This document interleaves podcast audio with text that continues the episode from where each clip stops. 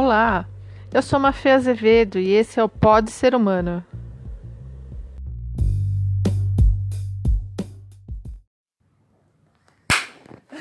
Ação!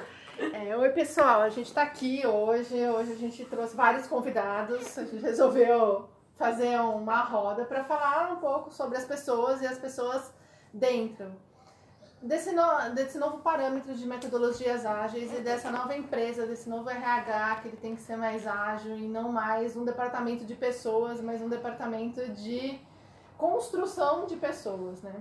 Então, vamos lá. Kim, então aqui com Kim, que é Innovation Leader e que já teve uma startup e, e mexe com é, metodologias ágeis hoje o dia inteiro. Dá oi, Kim.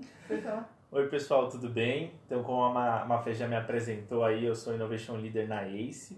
Hoje atuo bastante com metodologias ágeis, desenvolvimento de novos produtos, inovação corporativa. Já tive a minha própria startup por cinco anos, a gente vendeu para um grupo americano e foi aí que eu ganhei um pouquinho dessa bagagem de inovação e de metodologia ágil, uhum. né? E temos aqui Belinha, Belinha que é estagiária, mas assim nem parece. é, Belinha, me diz o que, que você, qual é a sua faculdade, que você faz? Eu faço engenharia de controle de automação, estou trabalhando na ACE na área de operações. Tenho muito papel, um pouco de Scrum Master, a gente vai falar um pouquinho disso aqui no, no podcast. Uhum. E acho que é isso. E a gente tem aqui Maria, que não quer falar nada, mas assim, ela, como colaboradora de uma empresa, ela sabe muito bem o que, que, que acontece dentro das empresas. Maria, só dá oi, Maria. Oi. gente, vamos lá. É, eu sei que a gente já trabalhou junto, isso, daí, isso daqui é tipo. Como que eu vou dizer? Uma marmelada, porque a gente trabalhou junto e a gente meio que se conhece. Mas eu queria que vocês expusessem para todo mundo, assim. É, a primeira coisa é qual a grande diferença entre é, uma empresa normal e hierarquizada e uma empresa que roda com metodologia ágil hoje? Pode ser qualquer um. Tá, eu acho que tem uma grande diferença porque, primeiro, o, o, papel do RH mudou bastante. Né? Quando a gente olha as grandes corporações, o RH hoje em dia ele tem um papel fundamental na inovação. É ele quem atua no pilar de transformação digital, no pilar de transformação de pessoas, e a gente vê que as empresas que estão se dando melhor têm os movimentos de inovação começando pelo RH. E aí quando a gente fala em RH, já é muito difícil a gente pegar essas empresas e que a inovação começou pelo RH e não ter o RH ágil, né? Porque geralmente isso não uhum. acontece. É e olhando para esse perfil né, do RH ágil, do que, que é isso, né? Na verdade, é você entender, eu acho que o papel hoje em dia é entender a metodologia. Né? O RH não precisa necessariamente trabalhar com Scrum, trabalhar com Agile, mas é entender a importância disso e entender como as pessoas se conectam na companhia. Né? Um dos papéis mais importantes, né, Mafia? A gente fez bastante isso nos nossos, nos nossos processos de seleção, é que se o RH consegue entender o colaborador, entender qual é o seu perfil, ele consegue entender se esse cara funciona bem para um squad se ele não funciona bem para um squad, porque, na minha visão, nem todas as áreas funcionam bem para o ágil, né? Tipo, se a gente pega uma área financeira, uma área de vendas, muito difícil de aplicar um ágil. Mas aí é papel do RH entender se essa pessoa é uma pessoa que vai caber ali dentro e não vai ter problema, ou se ela vai caber dentro de um processo de squad, dentro de um processo ágil em algumas outras áreas de novos produtos, ou de produtos como um todo. Eu acho que o papel do RH já é fundamental. A gente vê case, os cases de sucesso que a gente tem, por exemplo, dentro da ACE ou em qualquer. Quando a gente faz um raio-x de empresa corporativa, o RH é quem atua principalmente nessa transformação. Legal. E é, é interessante saber que muitos pilares da transformação digital, onde que a gente faz isso, é, o pilar é pessoas. E, por exemplo, quando você vai falar do manifesto ágil, o primeiro, o primeiro valor é ter as pessoas é, na frente do que processos e ferramentas. Então, eu acho que é, mostrar que esses é, pilares e esse valor e a transformação digital feita a partir de pessoas é o ponto onde que a gente está trazendo aí é, a importância disso que a gente está trabalhando. Além do que, como você falou assim, talvez não sirva para tudo. Tem até um, um artigo que saiu né, do Spotify, Spotify é, que fala exatamente sobre isso. Então é entender como que você vai alocar esse recurso que é tão importante, que é o que faz a diferença. Eu até às vezes costumo falar que o problema de tudo na vida são as pessoas, mas a, a solução também é. Então uhum. acho que é isso que a gente tem que pensar. Tá, então vamos, vamos esclarecer para quem não conhece quais são as metodologias ágeis, o que é Scrum, o que é Lean, o que é... resumidamente, assim, né? Se a gente conseguir. resumidamente difícil. Mas basicamente o Lean é uma forma de. É, a gente acredita que o Lean é mais uma questão de mindset. É a forma como eu olho para os problemas. Então o Lean ele diz que eu construo, eu meço e eu aprendo, né? Eu construo, meço, aprendo e eu continuo nesse, nesse ciclo infinito. E a gente vai trabalhar com o conceito de construir o mínimo necessário.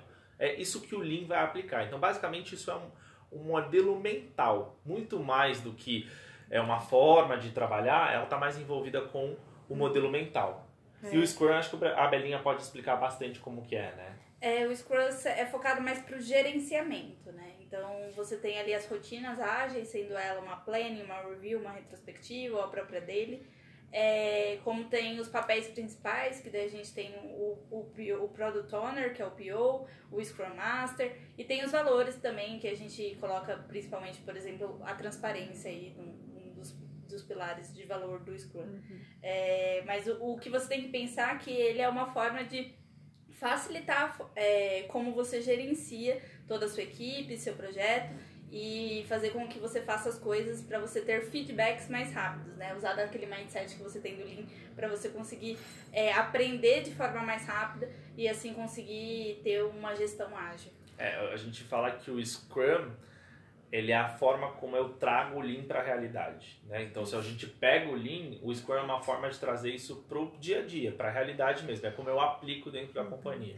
É, eu vou contar um pouquinho da nossa prática, né? Porque a gente rodou quanto? 20 squads ou, ou um pouco mais?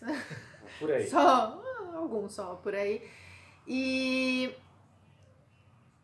o começo, assim, de realmente é, você não ter do mínimo viável, do aprender no meio do caminho, de não ter certo e errado, não ter essa dualidade, faz com que projetos às vezes que demorariam dois anos, você tá em seis meses, quatro meses com o negócio na rua, rodando e sabendo se aquilo lá vai dar certo ou não. Então isso é gerenciamento de custo, né? Porque você tem custo baixíssimo, é, pessoas é, evoluindo em, em exponencialmente, né? Você tem as pessoas evoluindo exponencialmente no conhecimento, ou seja, ela não vai ficar naquela batida de um, dois anos ali é, para aprender o um negócio. Então, em seis meses você já passou. A gente fala que é trabalhar com linha agile é tipo idade de cachorro, né? Em seis meses, sete anos, você já você aprendeu o que você tinha que aprender, já sabe o que dá certo ou não e vai. E para isso tem o fator que a Belinha falou, que é o fator pessoas, né? As pessoas estando ali. Que é uma mudança de mindset. Me diz vocês, né? Como que tem que ser essas pessoas hoje? Como que o RH tem que estar tá posicionado primeiro? Para selecionar essas pessoas, segundo, para colher essas pessoas e terceiro, para segurar a bronca que vem no meio do caminho.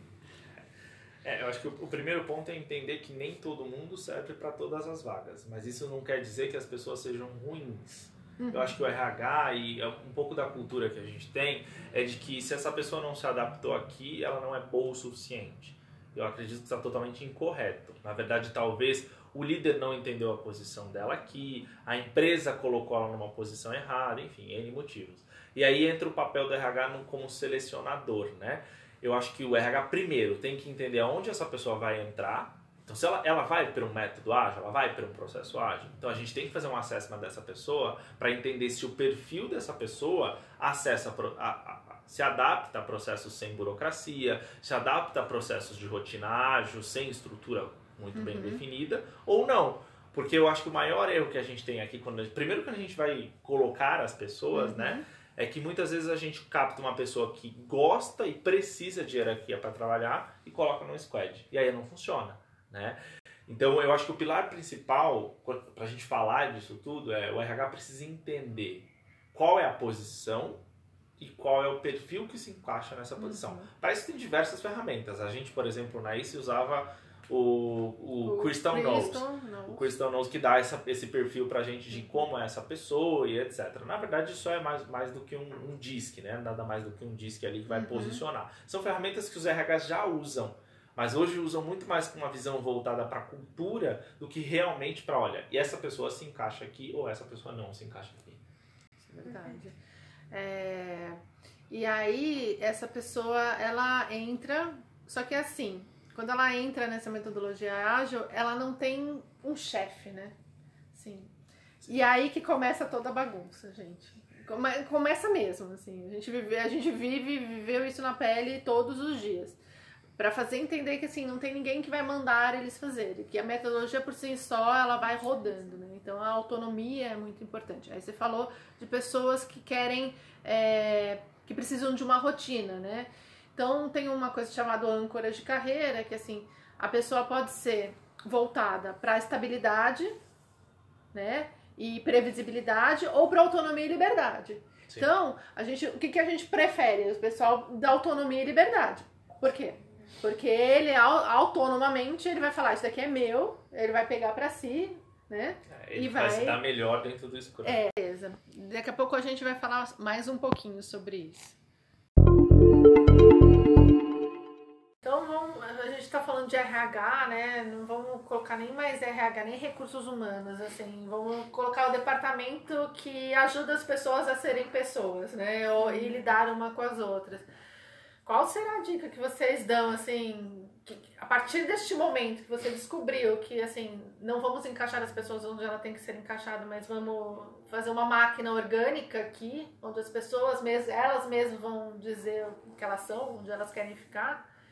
O que, que a gente faz agora? Vamos desconstruir isso. Como que a gente desconstrói isso? Quais são as melhores dicas? Olha, acho que muita coisa pode ser falada, mas muita mesmo. Tem muita coisa que dá para fazer, né? A gente pode olhar melhor o colaborador, a gente pode olhar melhor os processos, a gente pode fazer mil coisas. Mas eu acho que a dica que eu sempre dou para o RH é o teu departamento tem um olhar sobre as pessoas do teu departamento como você gostaria que eles fossem sobre a empresa? O seu departamento funciona com o Scrum? O seu departamento funciona de uma forma ágil? Você conhece as pessoas do teu departamento de recursos humanos como você deveria conhecer? Porque eu acho que a maioria não.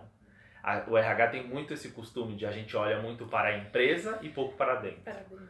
Então, para mim, o, o principal, a principal dica que eu dou é quer mudar a companhia, mude o seu departamento primeiro. Porque se o seu departamento, que é o que cuida de pessoas, não tiver essa mudança, e não entendeu pelo que as pessoas vão passar, dificilmente você vai conseguir passar isso para os outros.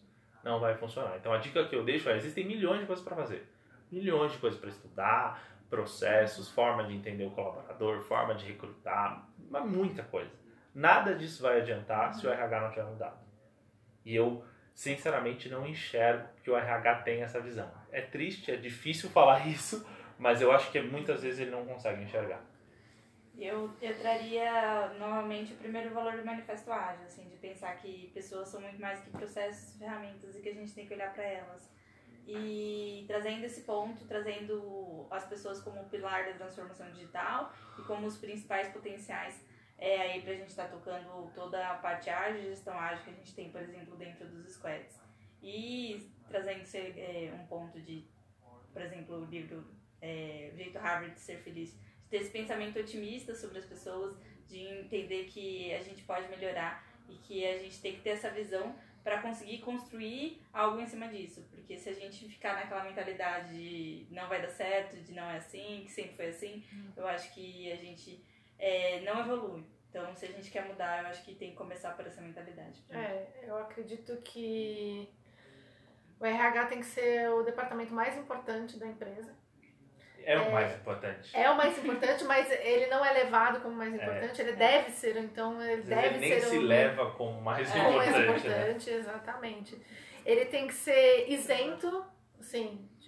Tipo, eu sou esse departamento dessa empresa, mas eu não tenho que justificar nada para ninguém. Para CEO, para CFO, para ninguém.